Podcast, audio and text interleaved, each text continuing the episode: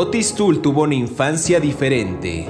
Mientras otros niños jugaban con la pelota, se perseguían entre sí, este pequeño retraído que inclusive aseguraban que tenía retraso mental por su bajo coeficiente intelectual, era humillado por su madre, una fanática religiosa.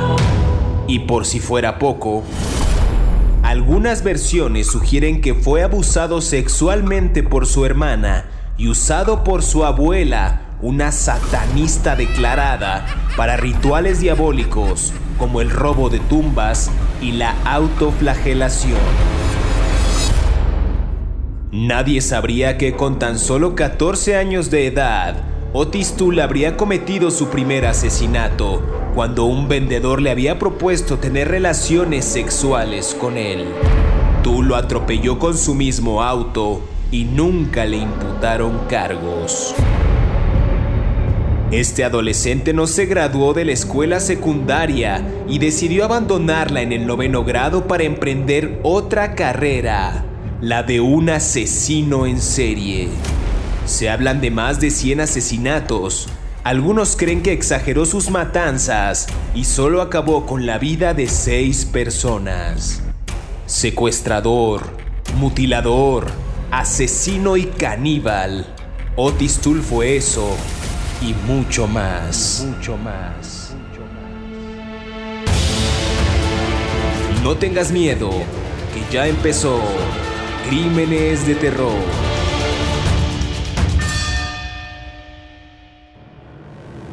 Bienvenidos a Crímenes de Terror. Si aún no te has suscrito al podcast, oprime el botón de seguir en la plataforma en la que nos estés escuchando, ya sea en Spotify, iHeartRadio, Amazon Music o Apple Podcast. Así, podrás recibir cada sábado la notificación de un nuevo episodio de Crímenes de Terror.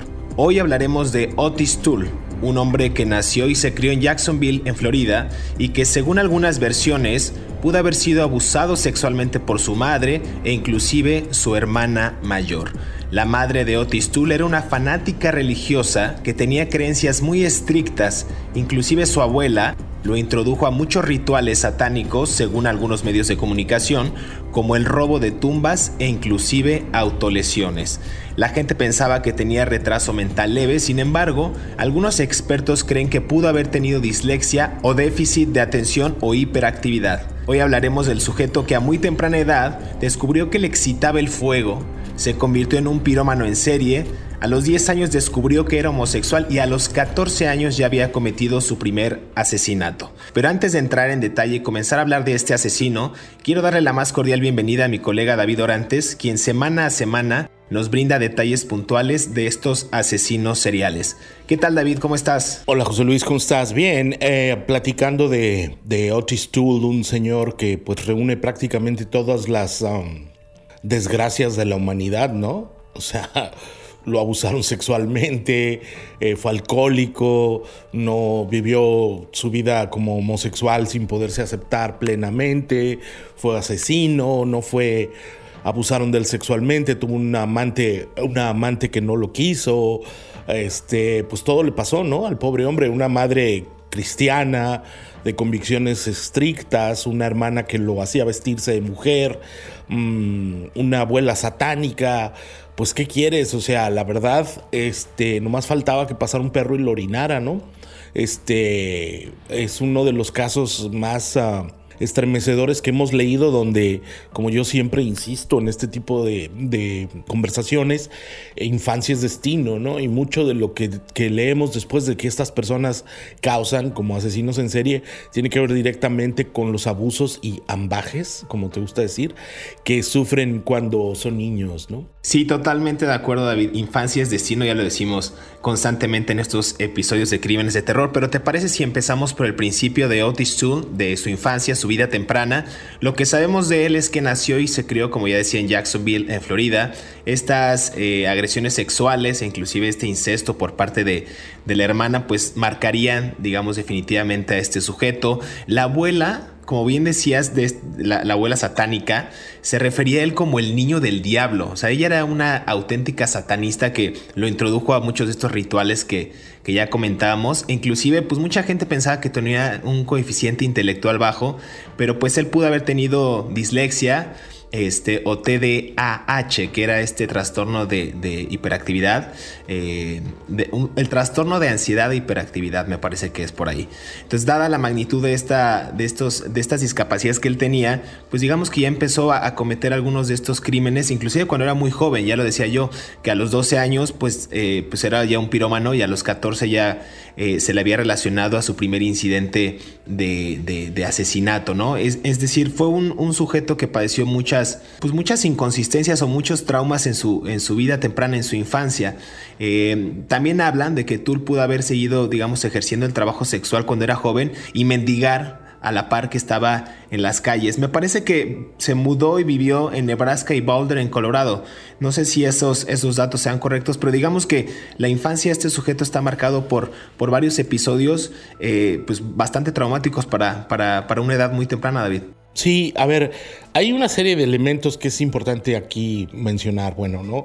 Eh, el padre de, de los abandonó. Eh, la madre era de, eh, crecieron en Jacksonville, Florida, en este entorno cristiano muy, muy, muy fuerte, ¿no? Sin embargo, como contraparte, tenías a una abuela que se creía satánica, ¿no? En el, este, no vamos a discutir si eso es legítimo o no, eso es material para otros podcasts, ¿no? Pero bueno, el caso es que la abuela eh, lo introdujo lo, en cuestiones satánicas, mientras con, por otro lado, la madre era cristiana radical. Entonces tú te imaginas la ambivalencia psicótica de tener que crecer como niño en una casa donde no hay parámetros serios de conducta, ¿no? Y encima de todo, tu hermana te viste de mujer y se burla de ti. O sea, yo leí una vez en un libro de Sigmund Freud, creo que la familia es la base de la sociedad, por supuesto, pero también es la base de la locura, ¿no? O sea, este hombre lo fueron provocando a que fuera una persona totalmente desadaptada a la sociedad, su propia familia, ¿no? Él se eh, es drop out, como se dice en inglés. Él se sale de la escuela en noveno grado cuando tenía como 12 años y empieza a tener el, eh, aunque él se da cuenta, él dice que es homosexual cuando tenía como 10 años, él se da cuenta de eso. No sé cómo se dé la gente cuenta que es homosexual. Yo nunca he sido homosexual, este, pero, pero pero supongo que debe de haber algún tipo de despertar de deseo igual que, al, que el, cualquier muchacho adolescente heterosexual a la misma edad, ¿no? Pero bueno, el caso es que él se da cuenta que él es gay a los 10 años y a los 12 años tiene una relación con otro muchacho y empieza a visitar bares gays del área. A mí, a mí esa parte de su historia me parece muy sorprendente. O sea, tú te imaginas sinceramente a un niño de 12 años entrando a los bares gays de Jacksonville, Florida. Yo quiero pensar que sí, pero también quiero pensar que no. Entonces, me parece muy, muy extraordinario, ¿no? O sea, yo no me imagino. Yo he visto perros entrar a bares y pedir un whisky, ladrar y les sirven un whisky aquí en Texas. Pero yo jamás he visto a un niño entrar a un bar y pedir un trago. O sea, a mí esa parte de su biografía me parece absolutamente increíble. Pero bueno, el caso mm, es que a los 14 años él se empezó a prostituir con un vendedor, era un vendedor que viajaba de un lugar a otro y él se empezó a prostituir. Esto, esto que estamos construyendo es solamente la primera parte de una infancia totalmente destruida. Si este hombre no se suicidó a los 16 años fue de puro milagro, porque tenía una serie de condicionantes para no triunfar en la vida. Lo menospreciaban, se burlaban de él, tenía una, madre extremista cristiana, una abuela satánica, eh, se descubre homosexual, se descubre pirómano, o sea, no era un hombre muy inteligente, abandona la escuela y encima empieza a ganarse dinero prostituyéndose. O sea, y no todavía no teníamos no tenía ni 15 años. A mí me parece una vida aterradora la de este pobre hombre, la verdad. Aunque después haya sido un criminal, me parece que todo lo que sucedió después es producto de su infancia. No, totalmente. Y como bien mencionas este caso del vendedor, esto, está muy bien documentado en este documental, valga la redundancia, Dead Diploma, donde Tool decían que se eh, comenzaba a prostituir cuando era adolescente y justo cometió ese, ese primer asesinato cuando este vendedor le propuso tener relaciones sexuales, pero dicen que tú lo atropelló con el auto del propio el propio vendedor. Tenía 14 años cuando esto ocurrió, el incidente. Sin embargo, por este caso no lo arrestaron. Entonces fue hasta los 17 años cuando la policía lo, lo arrestó. Eh, y justamente lo que ya mencionábamos, ¿no? Ejerciendo el trabajo sexual, mendigando en las calles. Se mudaría eh, y viviría primero en Nebraska, después en Boulder, Colorado, de 1966 a 1973.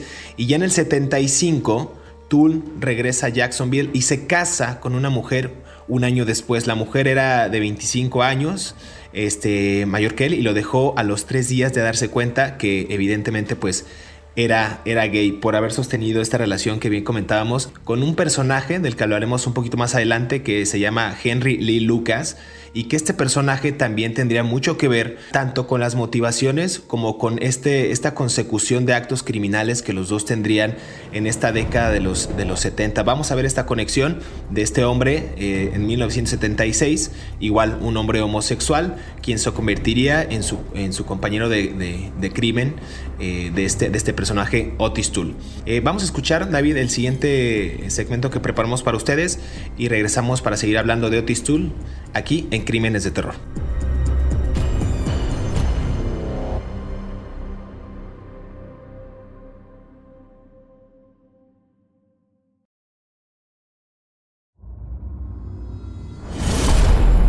Estos son 5 datos perturbadores de Otis Tool. Número 1. A muy temprana edad, Otis Tool descubrió que le excitaba el fuego. Se convirtió en un pirómano en serie a los 10 años descubrió que era homosexual y a los 14 ya había cometido su primer asesinato a la par que se dedicaba al trabajo sexual en las calles. Número 2. En 1976, Tull se contactó con un hombre homosexual llamado Henry Lee Lucas, quien se convirtió en su compañero en el crimen. Aunque se casó en 1977, la novia de Tull se quejó de la relación homosexual que compartió con Lucas y la pareja pronto se separó. Número 3. Otis aseguró tener relación con una secta satánica para la cual secuestraría niños, con los cuales se llevarían a cabo sacrificios rituales, pornografía e inclusive películas oscuras. Número 4. Según unas declaraciones de Tull, Hubo una época en que ganábamos dinero vendiendo niños a México, que empleaban para películas porno. Otros las vendían directamente a gente rica. Y teníamos una especie de altar y les rajábamos la garganta, bebíamos la sangre y a veces cocíamos los cadáveres. Número 5. Tull fue declarado culpable de seis asesinatos y sentenciado a cadena perpetua en Florida donde murió de cirrosis en 1996.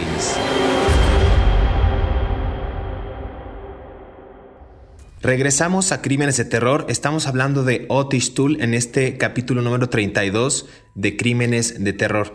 Ya hablábamos de un sujeto que tuvo una infancia bastante traumática, como la mayoría de los crímenes, de los criminales, perdón, que hemos hablado en, en, este podcast. Un personaje que creció en una familia con bastantes abusos. Por una parte, su madre, una extrema religiosa, una extrema cristiana religiosa. Por la otra parte, su abuela, que era una satanista, confesa, digámoslo así que lo incluía en estos rituales satánicos como robar tumbas e inclusive autolesionarse. Y después de ahí empieza el, el, muchacho, después de abandonar la escuela, con una serie de capítulos medio turbios en su vida, pues porque comienza a prostituirse. Ya, ya bien decías tú, David, que entraba desde muy temprana edad, no comprobado, a bares en Jacksonville, Florida. E inclusive ya comenzaba a relacionarse con otros, con otros muchachos cuando él a los 10 años descubre que es homosexual. Entonces por ahí hay una serie de, factores que van alterando la vida de este muchacho y que, en ese entonces un muchacho, Otis Tool, eh, que, en, la década de 1970 y ya en el 76 conecta con un hombre homosexual que daría, digamos, este pie y cabida a, a todos los crímenes que él comenzaría a ejercer de una manera más brutal. Y estamos hablando de Henry Lee Lucas. ¿Qué podemos ah, eh, decir de este personaje que conecta con, Otis Tool David y que pues serían reconocidos los dos por ser unos verdaderos asesinos en serie. Es muy interesante la relación entre Lucas y Henry, eh, Henry Lee Lucas y Otis Toole. A ver, uh, voy a poner un poco de contexto, vamos a retroceder en el tiempo. En 1960, cuando Lucas todavía no conocía, por supuesto, a, mm, ¿cómo se llama? A Henry Otis Toole, eh, él mató a su mamá, ¿no? Eh, o sea, tenía la. y sirvió, como se dice en inglés, estuvo 10 años en, la cárcel, ¿no? Entonces salió en el 70. Eh, él tenía 23 años y salió a los 33 años. Y por supuesto, empezaron, empezó a vivir en la calle, ¿no? Eh, la mamá de Henry de Henry Lee Lucas y la mamá de Otis Toole también estaban para el psiquiátrico las dos, porque mm, las dos eran abusivas con sus hijos eh, y las dos forzaron a sus hijos a vestirse de mujeres. Y los dos, a raíz de eso, ah, tuvieron también traumas sexuales, fueron abusados sexualmente eh, antes de tener 10 años. ¿no? Unas versiones dicen que, Henry Lee Lucas lo abusaba la hermana o la abuela, otros que hombres, y con Lucas no está claro, ¿no? con Tully y con Lucas. Entonces, estamos hablando de dos hombres inadaptados, con traumas, con infancias complicadas, homosexuales, con una serie de problemas para relacionarse con la gente y uno de ellos ya era asesino. O sea, el cóctel del desastre ya estaba armado. Y ellos dos se conocieron en lo que se llaman una sub kitchen. Las sub kitchen son como cocinas de sopa, ¿no? Son como estos centros de albergue que tienen algunas organizaciones de caridad religiosas, casi todas, algunas ecuménicas, pero muy pocas, en los Estados Unidos, donde les dan de comer a, los, a, la, gente que vive en la calle, ¿no? Entonces, eh, Henry Lucas y Otis O'Toole se conocieron en una sub kitchen en 1976 y desde que se conocieron se, hicieron amantes, empezaron una relación sentimental y en algún momento, en el 76, pues decidieron que qué bonito era matar gente, ¿no? Acuérdate que el primero que ya había matado gente era, era, era Henry Lee Lucas, ¿no? Que había matado a su mamá. Entonces, digamos que era el, el que tenía el expertise, por así decirlo, ¿no? Entonces, a partir de eso, los dos comenzaron lo que, lo que sería ah, una serie de homicidios. Algunas, algunas autoridades creen que son 600 crímenes, ¿no? Que mataron 600 personas, casi todos homosexuales, ¿no? En una serie de crímenes brutales, ¿no? Claro, aquí dicen que después de conocer a Henry Lee Lucas, los deseos este, solo aumentaron entre, entre ellos dos, ¿no? Cabe destacar que Henry comenta algo similar eh, que le sucedió a él y esto está documentado en esta, en esta serie que está en Netflix de Confession Killer, que los dos se alimentaron y se unieron por los asesinatos, digamos que esa era su principal motivación para estar juntos. Entonces, si bien sus actos con las víctimas fueron horribles antes y después de los asesinatos reales, pues Tool también, aquí esto hay que aclararlo y puntualizarlo muy bien, Tool también se entregó al canibalismo. O sea, él tenía gusto por comerse los cuerpos, como lo demuestran estas conversiones telefónicas en prisión con Lucas, ya cuando, cuando lo, a él lo, encierran. Y las transcripciones de las conversaciones privadas muestran que Tool tenía esa, esa, esa nostalgia por el canibalismo. Eran personas que estaban realmente locas. Si bien la madre, como bien decía, si la madre de Tool y la madre de, de, Henry Lee Lucas tenían esto en común que están desquiciadas, pues creo que también estos dos personajes, Tool y, Henry Lee Lucas, eran unos, unos maniáticos caníbales asesinos a la par, ¿no? O sea, eran unos sujetos que se alimentaban de sus propias ambiciones y sus propias maldades en su psique para, para seguir cometiendo estos crímenes. Digamos que después del, de los crímenes que había cometido Henry Lee Lucas y también Otis Tool, este primero del, del sujeto que, que quiso tener relaciones sexuales con él, en, el, en 1974 la policía también lo etiqueta a Otis Toole como el principal sospechoso del asesinato de Patricia Webb. Podríamos decir que ese fue uno de los primeros asesinatos conocidos de este personaje. Patricia tenía solo 24 años cuando desapareció de la noche a la mañana eh, y ella había eh, comenzado a trabajar en la tienda de cine y libros para adultos. En el momento de la desaparición de esta mujer, alguien había robado la tienda con 51 revistas para adultos, una calculadora y algo de dinero de la, de la caja chica. Dicen también los reportes que el ladrón abrió la puerta de la tienda y cortó el cable telefónico que conducía justo al teléfono público. Eh, y un ganadero de nombre Oscar Finn Oscar Fine, no sé cómo se pronuncie, eh, descubrió el cuerpo de Patricia dos días después. Y este cuerpo tenía ya marcas bastante notorias pues, de algún tipo de, de tortura, digámoslo así, porque ya estaba acribillado a balazos y solo estaba cubierto con una, una, chaqueta y faltaba el resto de su ropa y tenía un trozo de cinta adhesiva en la boca. Dicen que este asesinato pues, este, sigue sin resolverse hasta el día de hoy, pero el principal eh, sospechoso de este, de este crimen apunta a Otis Digamos que ese podría ser presuntamente el primer eh, asesinato de este personaje, David. ¿Tú cómo lo ves? Sí, a ver, sí, lo que pasa es que yo creo que ellos dos tenían también muchas fantasías. Eh, ellos fueron acusados de seis crímenes y se les, se les comprobaron seis crímenes.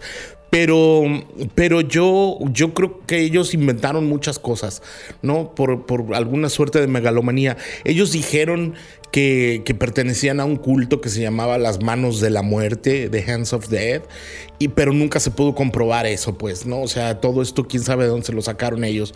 Hay una serie de, elementos en, los, en, las, mm, en las confesiones de ellos sobre todo de Otis Tool, que le daba mucho por platicar con la policía, donde él habla con, donde él habla con detalles de cómo mataba a las personas.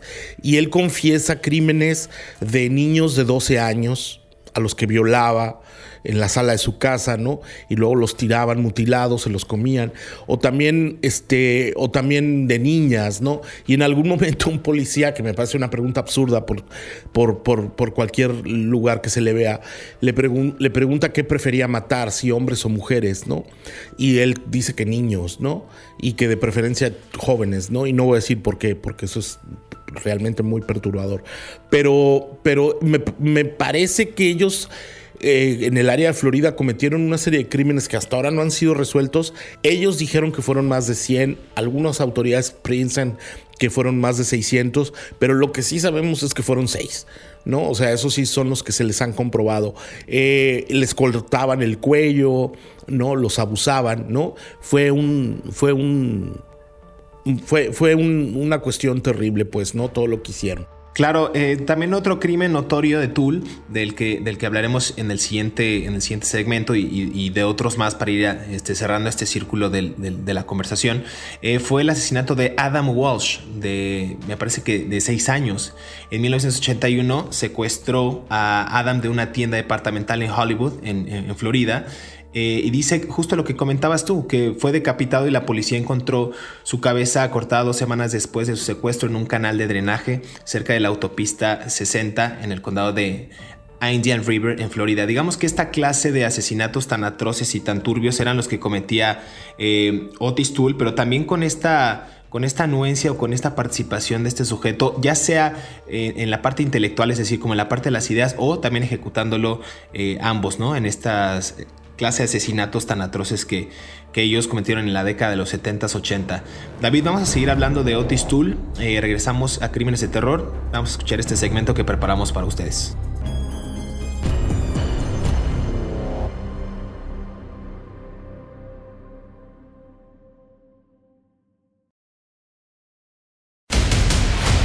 Otis Toole murió de cirrosis hepática el 15 de septiembre de 1996.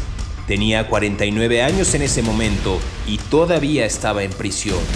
Las autoridades penitenciarias enterraron su cuerpo en el cementerio de la prisión de Rayford, en Florida. A pesar de su eventual encarcelamiento, Tool arruinó vidas y familias enteras. Sigue escuchando su historia completa aquí, en Crímenes de Terror.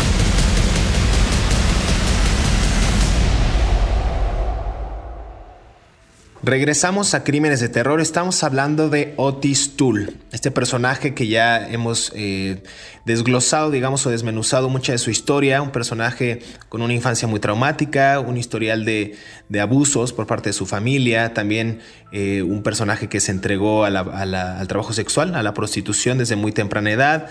Se descubrió homosexual a los, a los 10 años de edad y a los 14 ya habría cometido su primer eh, asesinato. Hablamos también de dos asesinatos más de Patricia Webb y ya decía yo de Adam Walsh, un chico de seis años que secuestró y posteriormente encontró la policía su cabeza cortada en un, en un paraje en un drenaje cerca de la autopista 60 en el condado de Indian River en Florida. Pero a todo esto, eh, ellos decían, y quiero recuperar un poco la conversación de la que, de la que estábamos eh, haciendo este, este análisis, David, de que este personaje, Otis Toole, pertenecía eh, junto con Henry Lee Lucas, su, pareja sentimental y también su pareja de, fórmula en estos crímenes, pertenecía a, una especie de culto, a una especie de grupo de Hands of Death, las manos de la muerte. Eh, no sé si tú tengas más datos respecto a esto, David, me parece un, dato relevante e importante que podemos destacar en la conversación para seguir hablando de estos crímenes de terror. Sí, a ver, en un momento eh, de uno de los interrogatorios, uno de los policías le pregunta que qué es eso de los ángeles de la muerte, las, digo, las manos de la muerte. Y Tool le, empieza a contar al policía que es un culto satánico, secreto, que sacrifica vírgenes, ¿no? o sea, cuando digo vírgenes me refiero a muchachas vírgenes, ¿no? Adolescentes, y que las decapitaban.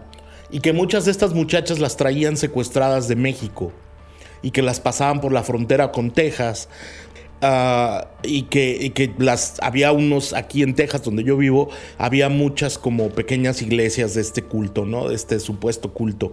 Eh, incluso me parece muy estremecedor tengo aquí la, declaración de él eh, donde le dice que las cruzaban las, las secuestraban en México las cruzaban y las les cortaban la cabeza con una guillotina.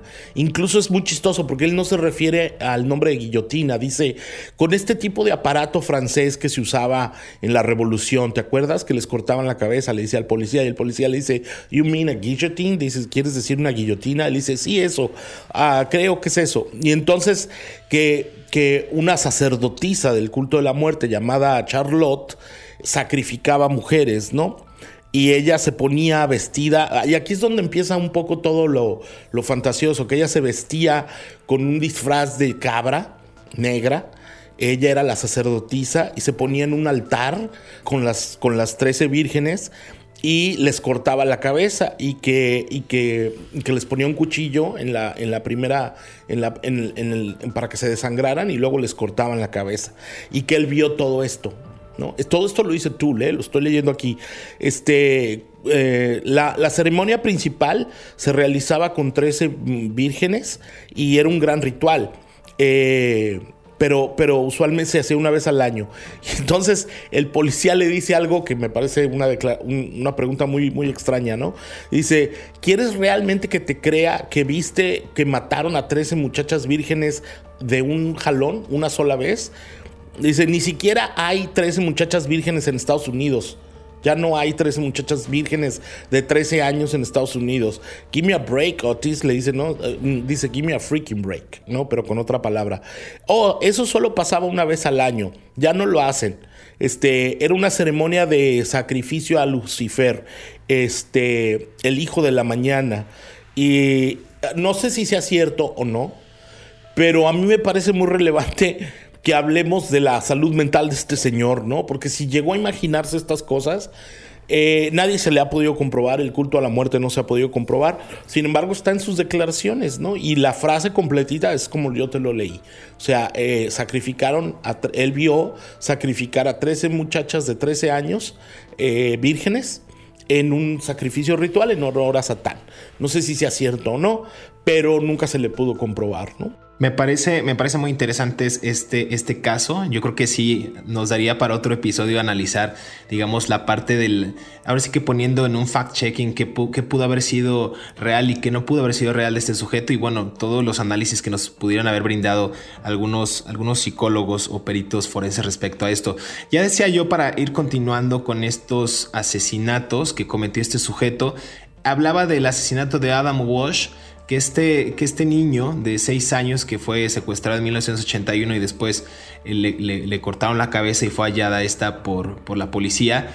Aquí quiero destacar que el padre de este, de este niño, John Walsh, se convirtió, digamos, en ese momento, en, en, la década de los 80, como un defensor de las víctimas de estos crímenes violentos y, e inclusive lo llevó a conducir el programa de televisión America's Most Wanted, eh, que es un programa que, pues, que persigue, digamos, este, los, a, los, a los criminales mediante esta difusión sobre la información policial.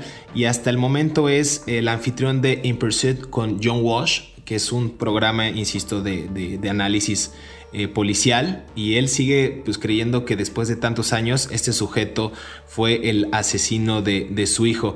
Hay otro asesinato también de George Sonnenberg que ocurrió el 12 de enero de 1982 donde dicen que Otis Toole encerró a este niño, a George, en su casa prendió fuego a la casa y George murió en el incidente. Entonces, después de dos años, Toole fue declarado culpable del asesinato de este, de este, de este muchacho eh, y fue eh, declarado culpable de asesinato en primer grado y condenado a muerte por el delito. David, para ir cerrando este, este episodio de Crímenes de Terror, ya nos quedan pocos minutos, ¿qué podríamos destacar de otros asesinatos de, Otis Toole? ¿Cómo fue la detención de este sujeto? Y bueno, también hablaremos de cómo fue la, la muerte o el final de este, de este sujeto.